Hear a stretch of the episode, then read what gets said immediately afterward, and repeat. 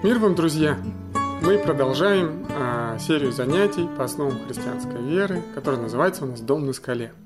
И сегодня очередное а, интересное занятие, урок, так скажем, который начинает новый блок для нас. Прошлый блок, а, серия уроков были посвящены у нас а, вопросам греха – и можно сказать, что этот блок это как такая, знаете, была дурная весть, э, которую нам нужно было как-то вот, ну, во-первых, услышать, переварить и сделать из нее какие-то, ну, прям ценные для нас выводы. Поэтому мы говорили о грехе, мы говорили о его силе, мы говорили о его влиянии на нашу жизнь, мы разбирали с вами грехи, и мы говорили в том числе, где граница между грехом и искушением. Надеюсь, это было для вас полезно.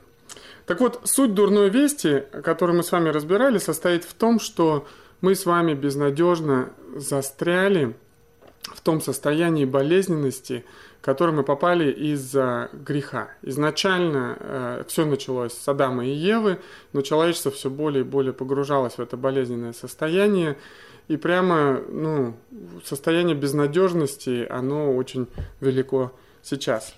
И э, по сути, если воспользоваться сравнением, вот мы сейчас э, э, дома с детьми, моя жена читает детям книгу Робинзон Круза. И я размышляю также, готовясь к урокам, знаете как, что происходит в жизни, то и, соответственно, выплывает потом в сравнениях. Э, хотелось бы провести такую аналогию, что наше пребывание в грехе, это, знаете, как будто мы потерпели кораблекрушение в океане.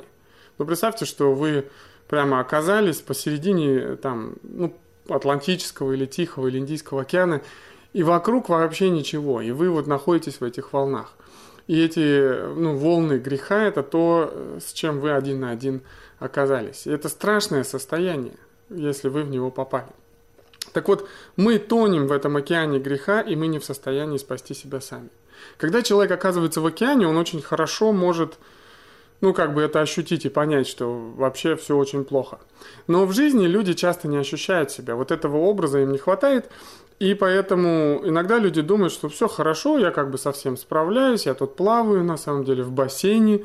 Вот. И э, вот этого ощущения дурной вести и вообще трагедии жизненной, оно людей не покрывает. По этому поводу кстати, хорошо говорил Клайв Льюис. Э, иногда люди думают, что они могут совсем справиться и доплыть, и все будет хорошо. Но вот Льюис говорил, ни один человек не знает, насколько он плох, пока по-настоящему не постарается быть хорошим. И вот в этом есть реальность дурной вести, что мы с вами э, какое-то время можем думать, что на самом деле все не так страшно, и мы не такие уж и плохие. И единственный способ для нас как бы это понять, это попытаться выплыть, попытаться, ну, добраться своими силами до вот такой безопасной гавани. И когда человек по-настоящему пытается бороться с грехом, только тогда он поймет, насколько силен грех. Это, знаете, вот тоже такое сравнение, тоже Льюис писал, он писал книги свои во времена Великой Отечественной войны, ну, как бы тогда это мировой войны для него, и он говорил о том, что очень трудно ощутить силу э, фашистской или нацистской армии, если ты постоянно сдаешься, если ты постоянно не борешься. А вот чтобы ощутить вот эту силу, которая стоит, э, необходимо до конца попытаться сражаться. Вот. И вот так же, так же получается с грехом. Мы никогда не ощущаем силу дурной вести, пока мы по-настоящему начнем бороться с грехом. Вот, это такая для нас с вами затравка на сегодня, чтобы мы выстроили э, дальнейшую линию для наших уроков. А линия такая. Наше желание, чтобы вы э, очень хорошо ощутили дурную весть, потому что без ее понимания вы не сможете оценить благословение благой вести. Вот. И здесь получается такая у нас с вами ситуация. Что такое благая весть? И вот э, далее мы будем говорить с вами о благой вести. Это новый блок. А, по сути, мы начнем с вами разбирать, что такое спасение. И это тема сегодняшнего урока, кстати. Мы говорим о спасении. И потом следующие уроки будут посвящены тому, что мы будем говорить с вами о том, какие шаги Бог ожидает от каждого человека для того, чтобы войти э, во спасение, для того, чтобы ну, пережить вот эту благую весть. А пока давайте немного скажем о благой вести. Что такое благая весть? Благая весть буквально звучит как Евангелие. Евангелие – это в самом буквальном понимании, это жизнеописание Иисуса Христа. То есть это книги в Библии, в которых рассказывается о божественной природе Христа, о его рождении, о его служении, о его распятии и о его воскресении. По сути, в Евангелии изложена жизнь Иисуса и его учение – если мы расширим это понятие, то в более широком смысле благая весть представляет собой э, послание спасения, которое Бог дает людям. Если мы представим себя как бы в океане, где мы там как-то пытаемся плавать или просто держаться на воде, то э, Евангелие или благая весть это как некий такой спасательный круг, который Бог э, прямо бросает нам для того, чтобы мы э, имели надежду на спасения. Поэтому вот это послание спасения, что Бог э, говорит, в этом океане греха и смерти есть надежда на жизнь, и я хочу, чтобы ты жил. Я приглашаю тебя в мое царство, в царство жизни, чтобы ты вышел из царства смерти, чтобы ты вышел из тьмы во свет, чтобы ты из океана греха выбрался в царство Божьей праведности и святости – и чтобы из ненависти и страдания ты вышел э, в любовь и мир и покой, превосходящий понимание. так, э, вот сегодня мы с вами в контексте Благой Вести, начиная, так скажем, ряд уроков по Благой Вести, поговорим о сущности спасения. Это вот тема сегодняшнего урока. Давайте начнем с вопроса. Какие ассоциации у вас вызывает слово спасение? Вот подумайте сейчас. Можете вслух сказать, а, можете подумать внутри себя. Ну, что такое вот спасение это что?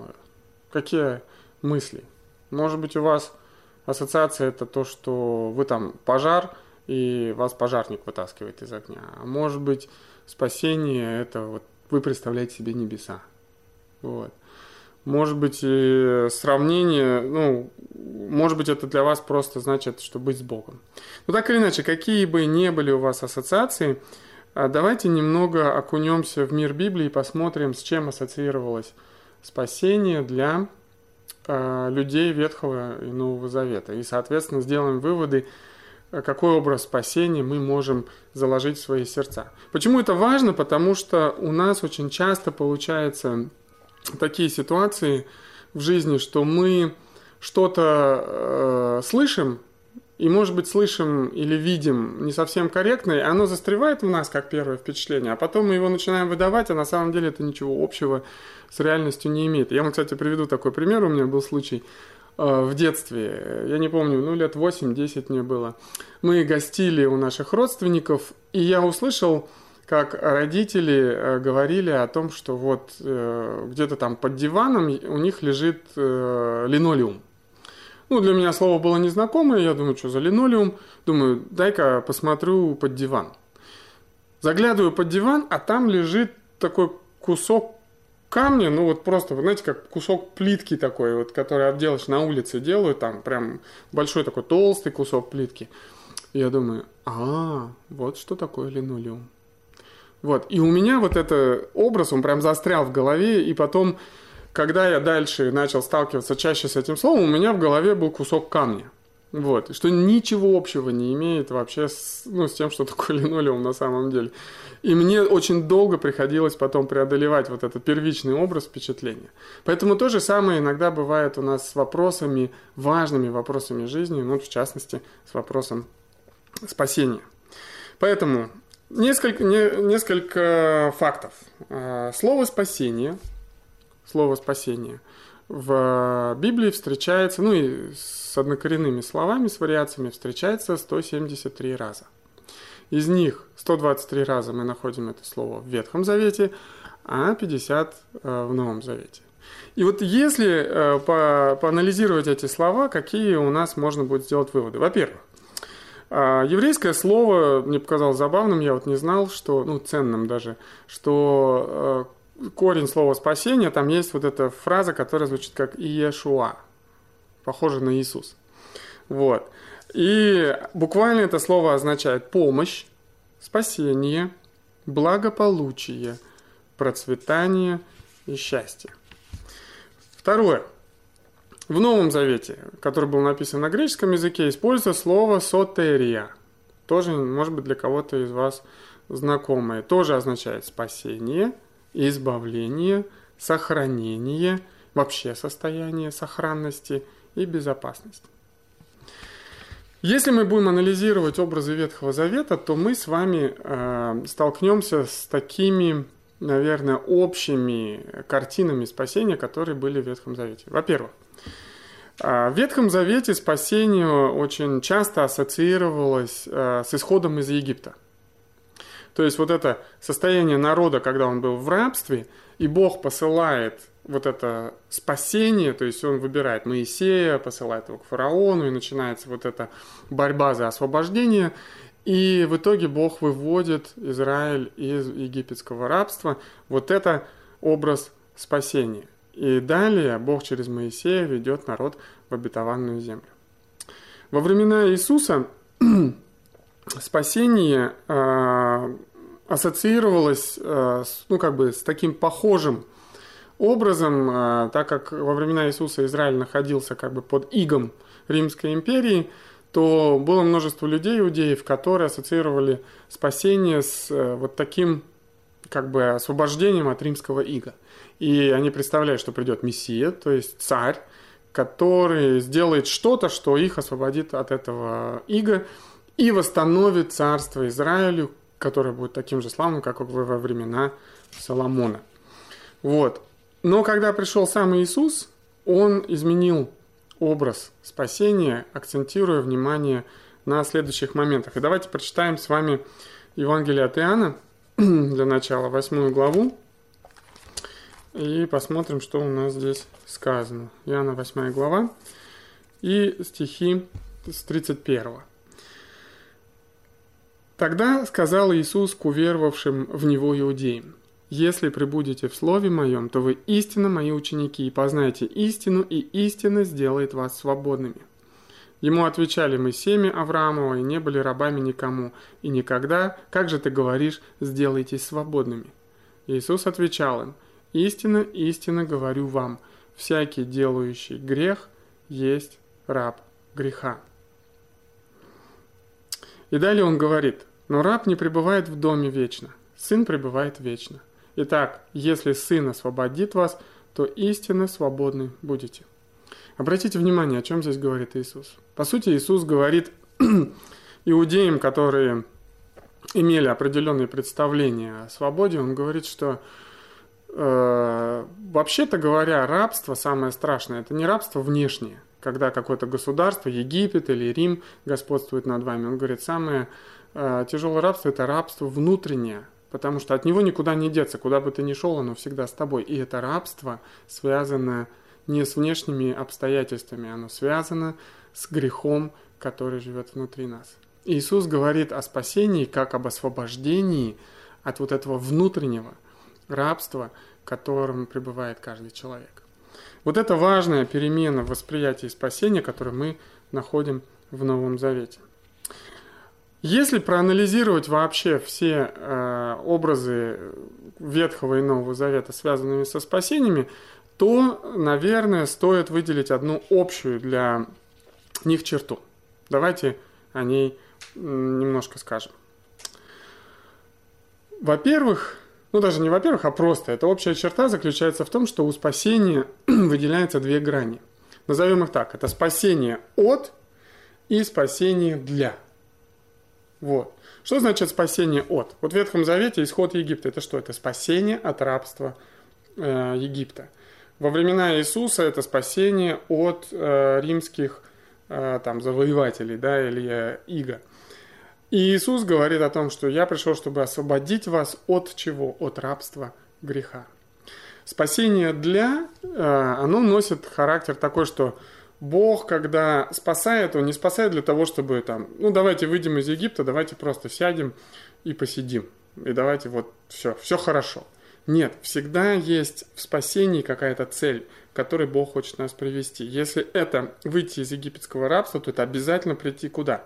В обетованную землю, в которой строить ну, царство по Божьим законам.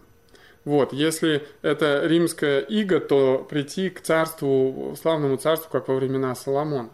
Если это выход э, от греха, от рабства греха, то это обязательно вход в царство Бога незримое, в котором мы начинаем строить с Богом отношения, и мы начинаем возрастать в святости, в праведности и в любви. Вот. Поэтому вот это, наверное, важный вектор размышления о спасении, как бы, с какой бы стороны мы к нему не подходили. А теперь мы переходим к одному очень важному вопросу. Это вопрос, связанный вот с иллюзиями в отношении спасения. Я уже сегодня сказал вам э, вот этот показательный пример про линолеум, что иногда э, мы можем слышать звон, да вообще не знать, где он, и иногда то, что мы первоначально ассоциируем с, ну, с каким-то понятием, ничего общего с ним иметь не может. Так же, как для меня линолеум для начала оказался просто камень.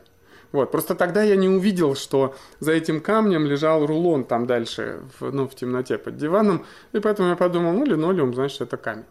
Вот так же мы часто делаем э, с нек... ну, вот, со... вот в отношении спасения у нас могут быть некоторые иллюзии. Давайте о них поговорим сегодня.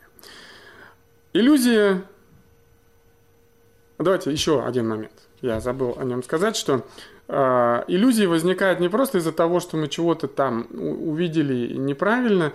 Очень часто еще иллюзиями э, нас питают, знаете, когда мы кусочничаем.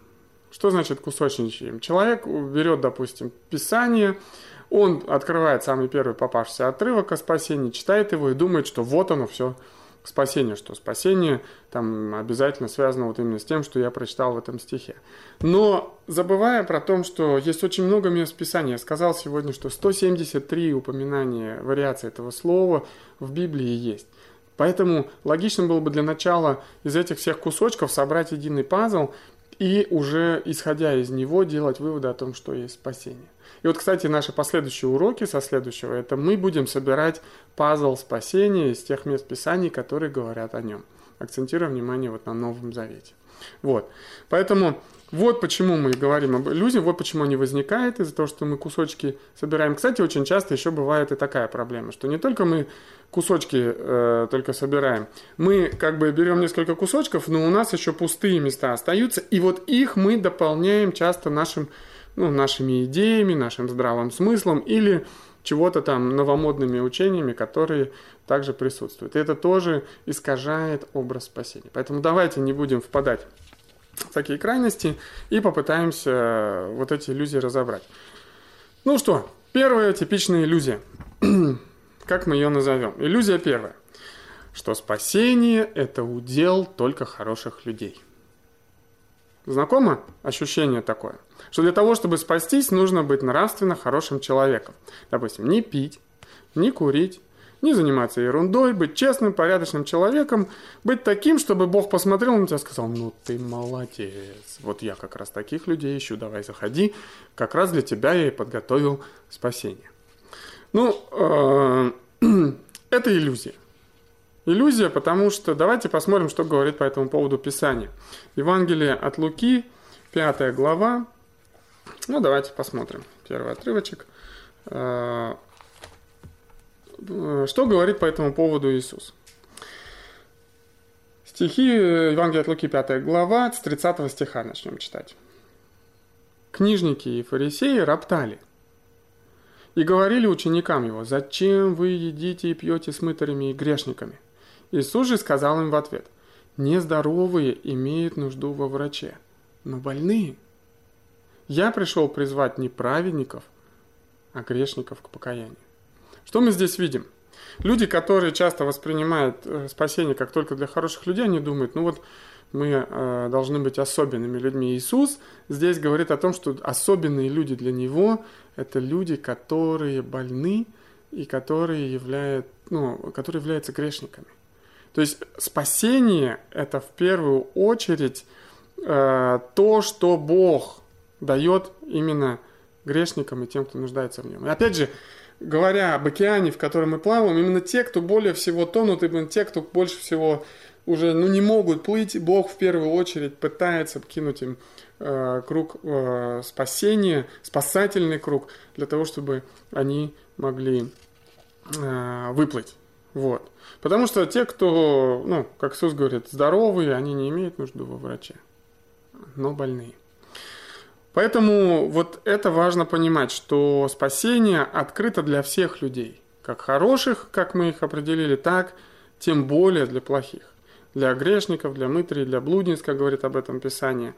Вот. Э, более того, Иисус говорит такую интересную вещь, я вам тоже прочитаю, Евангелие от Матфея, 21 главу. Э, он рассказывает притчу о двух сыновьях, которые отец попросил их э, пойти поработать в винограднике. Один сказал пойду и не пошел, другой сказал не пойду и пошел. Вот, и он спрашивает, кто исполнил... А, вот, 31 стих говорит, который из двух исполнил волю отца? Говорят ему, первый. Иисус говорит им, ну то есть тот, кто сказал, что не пойду, но потом все-таки передумал и пошел. И Иисус говорит им, истинно, истинно говорю вам, что мытари и блудницы вперед вас идут в Царство Божие. Просто задумайтесь над этим, что не только Иисус в первую очередь несет э, спасение грешникам, Он еще говорит, что и люди, которые чаще всего получают спасение, это как раз э, мытари, грешники, то есть люди, сильно нуждающиеся в Божьем прощении. А мы движемся дальше. Иллюзия вторая. Ну, ее назовем так, что спасение – это то, что нужно заработать нашими делами. То есть, по сути, это продолжение предыдущей иллюзии. Э, для того, чтобы спастись, нужно сделать определенное количество добрых дел. При этом важно, чтобы у нас были такие, знаете, в голове весы, где, с одной стороны, ну, ложатся наши не очень хорошие дела, которые, ну, так происходят, но бывает, все мы грешники, а вот на эту мы сознательно укладываем вот эти добрые дела, и мы как-то представляем, что в какой-то момент у нас настанет равновесие, а потом мы даже сможем перевесить наши э, грехи, и тогда мы будем спасены. Вот мы состояние спасенности. Ну, я думаю, тоже для вас э, это знакомо. Есть, кстати, модификация этого взгляда, где Э, люди, которые уже более-менее знакомы с церковью, с Писанием, они могут вот эту же идею немного изменить, э, трансформировать в то, что я бы сказал так, что для, для спасения необходимо не просто какие-то добрые дела, а необходимы определенные хорошие ритуалы, э, которые мы должны обязательно исполнять, и они будут гарантировать нам вот это попадание в небеса. То есть там как-то надо ходить в церковь, там, я не знаю, надо ставить свечки, или нужно читать Библию, нужно молиться в определенное время, нужно соблюдать посты и праздники. И вот тогда вот эти, вот эти хорошие дела обеспечат нам, так скажем, компенсацию э, наших э, грехов. И тогда Бог меня спасет. Ну, это тоже во многом иллюзия. Э, в чем же состоит реальность? Действительно, то, что мы делаем, имеет огромное значение в жизни. Однако реальность состоит в том, что спасение, вот этот момент перехода из э, смерти в жизнь, он не связан с количеством и качеством добрых дел, которые мы с вами совершаем. Потому что давайте прочитаем, что говорит по этому поводу Писание. Послание к Ефесянам, э, вторая глава, и посмотрим, что здесь сказано. Ефесянам вторая глава, э, стихи прочитаем 8 и 9. Апостол Павел говорит, «Ибо благодатью вы спасены через веру, и сие от вас Божий дар, не от дел, чтобы никто не хвалился». Здесь мы с вами, с вами видим, что э, спасение, и оно, мы спасены не от дел – Поэтому мы не можем здесь ничем таким хвалиться. Вот. А, поэтому больше картина, знаете, на что похожа? Вот и люди, которые пребывают в этой иллюзии, им кажется, что вот если ты в океане греха плаваешь, если ты вот научился как-то так плавать э, таким образом, что, ну вот, держаться на плаву, то есть у тебя большая часть тела, она, она такая светлая на поверхности, а как бы та часть э, мокрая там или грязная, она внизу. И вот если хорошо научился плавать, то ты, значит, все хорошо. Но здесь мы видим какую картину, что спасение это как вот э, спасательный круг, который Бог бросает, и Он бросает его не потому, что ты наполовину торчишь из воды, или больше, чем наполовину торчишь из воды. Мы уже видели, что наоборот, ты просто в воде, и поэтому Бог тебе бросает спасательный круг. И получается, что задача наша это не, не научиться плавать и тогда взять спасательный круг, а наша задача просто протянуть руку и схватиться за вот этот спасательный круг и одеть его на себя для того, чтобы а, войти во спасение. Вот это, ну, на наш взгляд, важный момент, правильный вектор восприятия э, спасения. Вот. Мы получаем спасение по благодати. Мы получаем его не потому, что мы хорошие, а потому что хорошим является Бог, и Он благ. И Он дает нам спасение просто потому, какой Он, а не потому, какие мы с вами. И это важно понимать, что спасение, оно не определяется нашими заслугами, оно определяется заслугой Иисуса Христа, потому что благодаря Иисусу Бог теперь имеет возможность каждому из нас бросать этот спасательный круг. И в некотором смысле сам спасательный круг – это и есть Иисус. Вот. Ну, а мы переходим к следующей иллюзии. Иллюзия третья. У нас, кстати, всего их четыре сегодня. Вот давайте еще две рассмотрим. Э, иллюзия третья звучит так. Чтобы, спас... Чтобы спастись, нам э, необходимо просто верить и сохранять эту веру в нашей душе. Пользуясь терминологией, опять же, плавания вот в океане греха, это похоже, что ну вот я как-то держусь на плаву, и я просто верю, что Бог меня спасет. И я ничего для этого делать не буду. Если даже рядом со мной бросят круг, то... А, это, кстати, напоминает историю про одного еврея, который во время потопа сидит на крыше и молится Богу, «Боже, спаси меня!» Вот. Э, и тут подплывает лодка, ему говорят, «Прыгай!» У нас это самое, последняя лодка плывет. И он говорит, нет, я вот верю, Бог меня спасет. Ну, лодка уходит, потом он все продолжает молиться, и тут прилетает вертолет и говорит, давай вот там лестница, цепляйся, все, говорит, дом скоро под водой будет. Он говорит, нет, я вот верю, что Бог меня спасет. Ну и потом он э, утонул в итоге и э, перед Богом предстает и говорит, Боже, почему же ты меня не спас? Я так тебе верил, я так на тебя надеялся. Он говорит, а как, а Бог ему говорит, а как кто тебе лодку посылал и вертолет? Почему ты не воспользовался этим? Вот так же бывает, вот, ну, если есть одна крайность, что надо обязательно чего-то наделать такого, чтобы спастись, то другая крайность, что вообще ничего не надо. Надо просто, надо просто верить, надо просто хранить веру в душе. Необходимо, и даже для этого, ну, ни в церковь не ходить не надо, ни Библию читать не надо, ни молиться не надо. Вот надо просто сохранять эту веру. На наш взгляд, это тоже э, просто другая крайность, которая э, нам не дает э, хороших плодов. Вот. А, что здесь хотелось бы сказать? Реальность состоит в том, что, конечно же, нельзя не согласиться с тем, что вера является основополагающим, это просто даже основание для спасения. Это, ну, как бы некий такой, э, ну, прям цемент, в котором, на котором строится дальше здание э, спасения. Фундамент, правильно сказать. Вот. Об этом мы, кстати, будем говорить на следующем занятии, но сейчас мы хотим с, вами, с вами уже закинуть э, мысль для размышления, что несмотря на то, что вера очень важна для спасения, но есть не всякая вера, которую люди называют верой, может быть спасительной. Ну и чтобы вас немного взбудоражить, я один хотя бы стих прочитаем, мы еще, наверное, его на следующем уроке откроем. Он находится э, в послании Якова что не всякий, кто думает, вот я верю, э, на самом деле является спасенным. Э, Иакова, вторая глава. Давайте прочитаем, э, что у нас здесь сказано. Якова, вторая глава. И вот здесь говорится следующее. Но скажет... Нет, давайте 19 стих прочитаем, второй главы.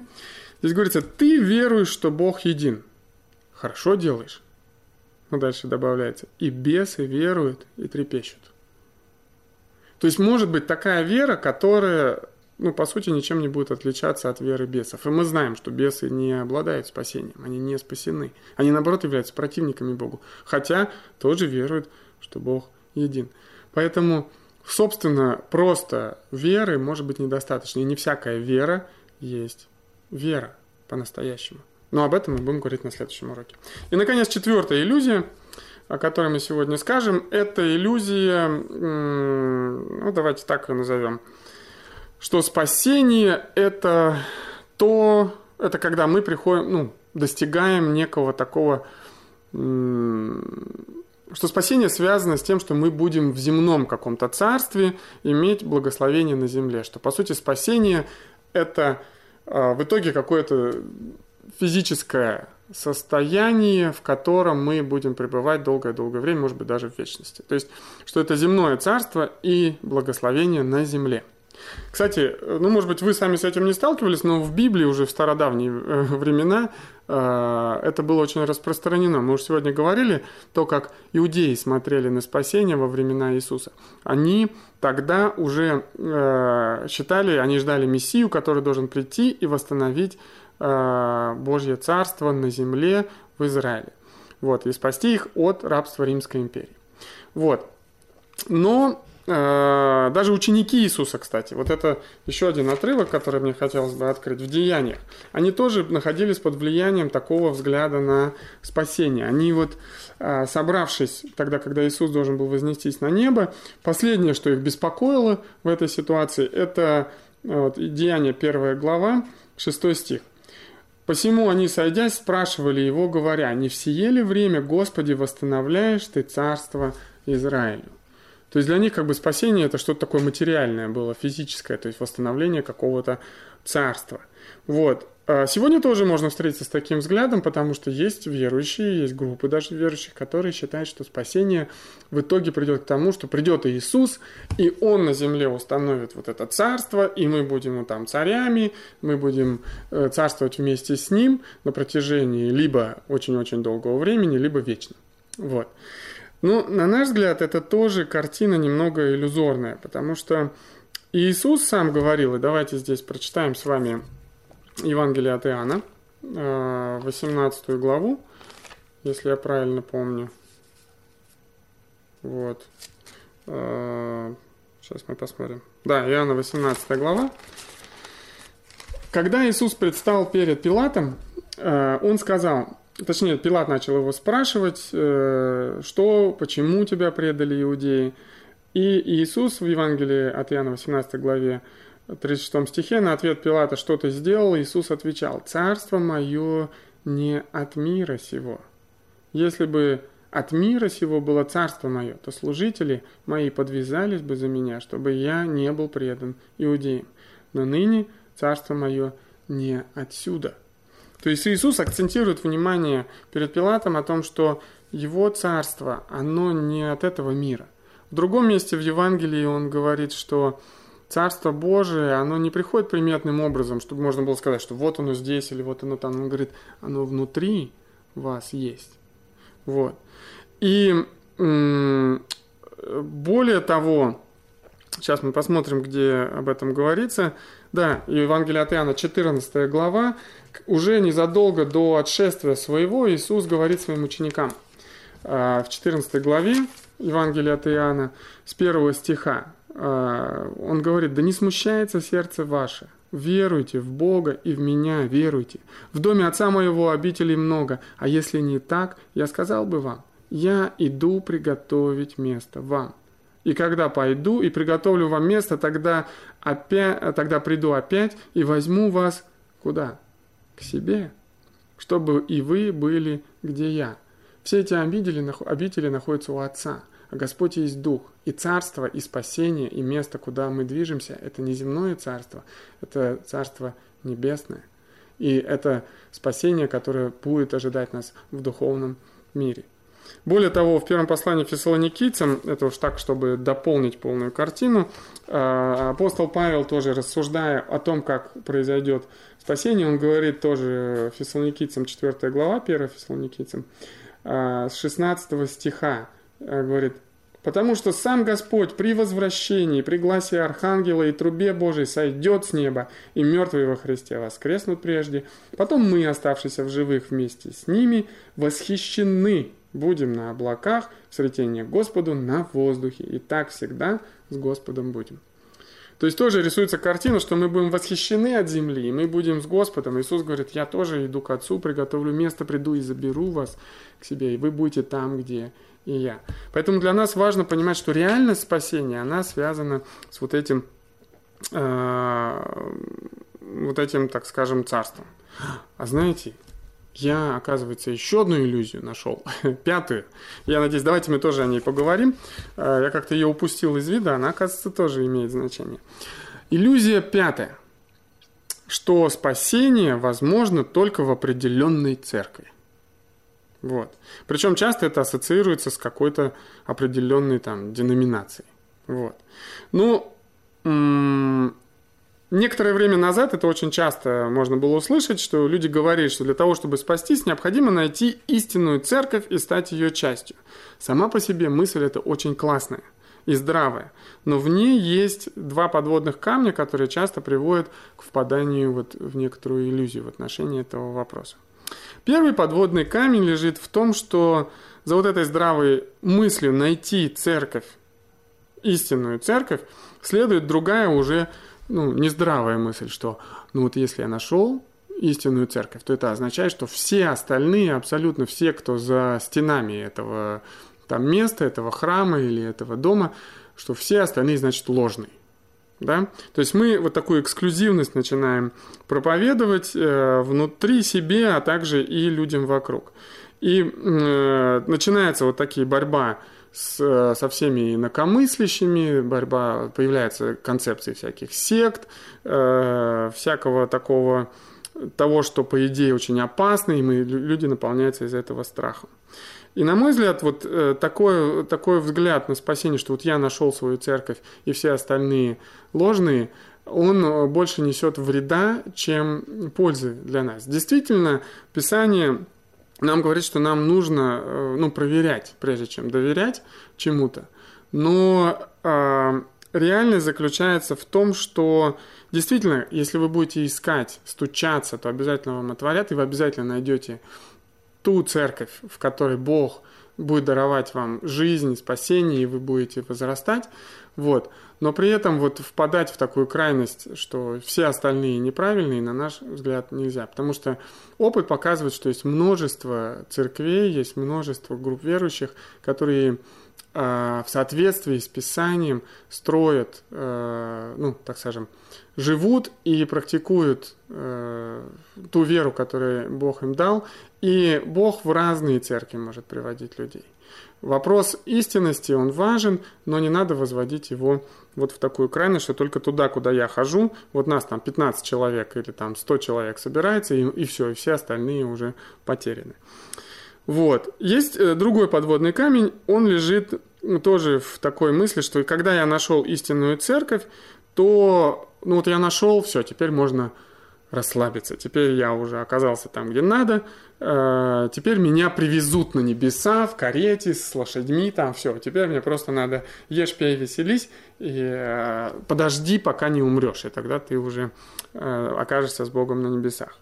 Вот для этого я бы хотел вам такой образ закинуть, что, на, на мой взгляд, реальность состоит в чем? Что когда вы, вот, будучи в океане, греха Бог бросает вам спасательный круг, и вы за него цепляетесь, и вы его на себя одеваете, и вы ну, начинаете как бы находиться в безопасности на этих волнах, Бог вас э, не просто в этом кругу будет держать одного. Есть такая фраза, что одинокий христианин – это все равно мертвый христианин. Вы, если уж ну, на плаву-то будете, но вы просто от голода умрете, если пройдет месяц там, или сколько-то дней вы в воде так будете торчать. У Бога есть намерение привести вас, привести вас обязательно в церковь. И вот в этом кругу он обязательно будет вас вести, и он как бы, ну, может быть, даже это не круг станет, а какая-то лодка, в которой вы заберетесь, и у вас появится личное отношение с Богом. Вы будете читать Библию, вы будете молиться, вы будете размышлять, и у вас, как бы вокруг вас построит Бог такую лодку, и даже парус вам даст, возможно, Святого Духа, чтобы вы могли как-то плавать. Но все равно для океана лодка не приспособлена для того, чтобы, ну, в ней так просто плавать. Одинокий христианин – это мертвый христианин. Поэтому Бог хочет привести вас в церковь. И вот, приводя вас в церковь, у него есть много, это как корабль, это как ковчег.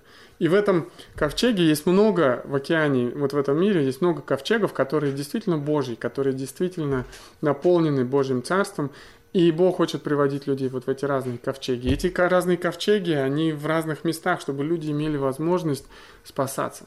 Вот. Но даже тогда, когда вы попадаете в ковчег, помните о том, что даже вот воскресенье это всего лишь один день э, в неделю, когда вы собираетесь в церковь. А остальные шесть дней где вы проводите? Вы проводите на работе, в семье, дома, сами по себе, в транспорте.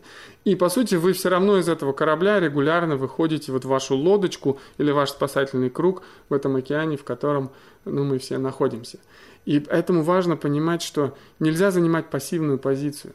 То есть вы снова и снова должны понимать, что очень важна ваша личная вера, ваши личные отношения с Богом, которые вы практикуете каждый день из тех шести дней, когда вы не в церкви. Вот. Ну, наконец-то мы э, рассмотрели вот эти ключевые э, важные моменты. И, наверное, последний образ для размышления перед тем, как мы сделаем общие выводы и вопросы. Вот э, мне в свое время понравилось такое сравнение э, по поводу церквей и вот этих ковчегов, в которые Бог приводит людей. Мне кажется, вот когда Бог бросает вам круг спасательный, и вы за него цепляетесь, Он вас выводит ну вот э, Клайв Льюис сравнил это, что вы приходите в большой дом, и там есть прихожая.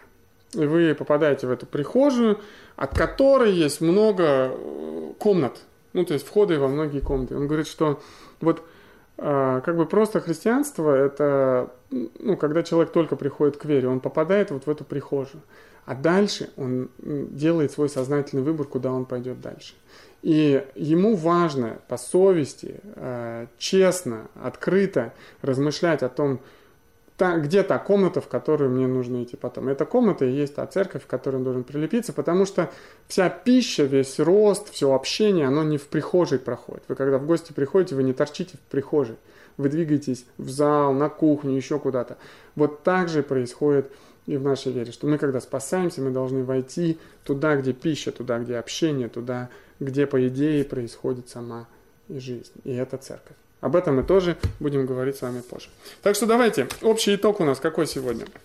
Что, во-первых, спасение – это избавление от чего-то для того, чтобы войти во что-то. Это было в Ветхом Завете при исходе, это было во времена Иисуса, и это происходит сейчас, что Бог спасает нас от греха, из этого океана греха, для того, чтобы ввести нас в ковчег своей церкви, то царство, в котором мы, будучи на земле, уже наслаждаемся небесными благословениями, и впоследствии будем восхищены из этого вообще океана, поднимемся над ним и будем с Иисусом э, в небесах. Вот этот важный вектор размышления о спасении я хотел бы сегодня задать. И со следующего урока мы начнем собирать все кусочки пазла. Это как же все-таки попасть в этот ковчег, как войти в Божье Царство, как избавиться от рабства греха. Вопросы для обсуждения. Вопрос первый, общий. Что ценного вы извлекли для себя из этого урока? Образы, мысли, э, вопросы. Вопрос второй – это то, о чем мы не говорили сегодня, поэтому я думаю, но все равно стоит об этом задуматься, пока мы еще ничего об этом не сказали. Спасение, как вы думаете, это какое-то событие в вашей жизни или это процесс? Ну вот пообсуждайте, хорошего вам суждения, будьте, пожалуйста, мудрыми строителями и стройте свой дом на скале.